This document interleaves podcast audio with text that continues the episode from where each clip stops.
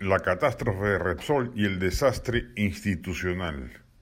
La empresa petrolera transnacional Repsol ha cometido una cadena de errores y negligencia mayúscula en este desastre ambiental ocasionado por el derrame de crudo en el litoral costero limeño que ya se extiende inclusive hasta la región Ancash.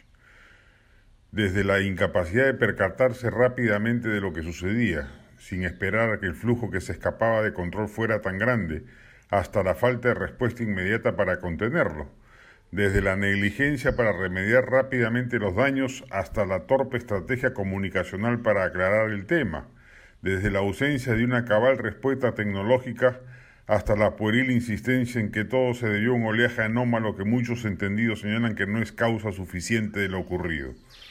Todo lo que se, eh, se pudo hacer mal se hizo pésimo. El daño reputacional de la empresa es gigantesco y el perjuicio legal y penal que va a acarrear este desastre, como corresponde, va a ser inmensamente oneroso. Pero lo que hoy corresponde también subrayar es la falta de respuesta del entorno público y privado a lo sucedido, sin desmedro ni soslayo de las responsabilidades propias de la empresa.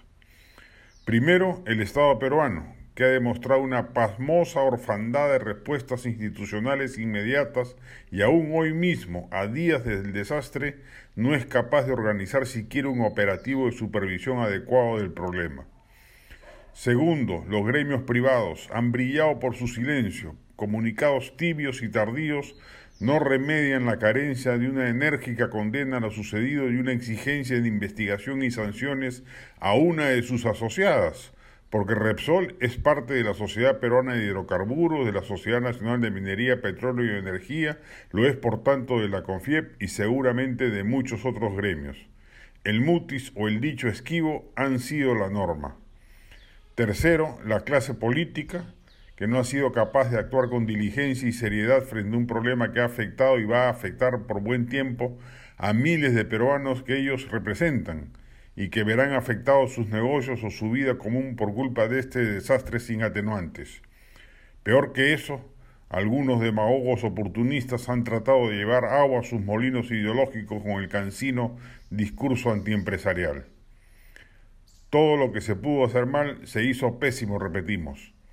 No queremos ni pensar en la eventualidad de un desastre mayor al sucedido o alguno de otra índole, como un terremoto, que seguramente hallará al Estado peruano y a su sector dirigente presos de la parálisis o atrapados en el despropósito.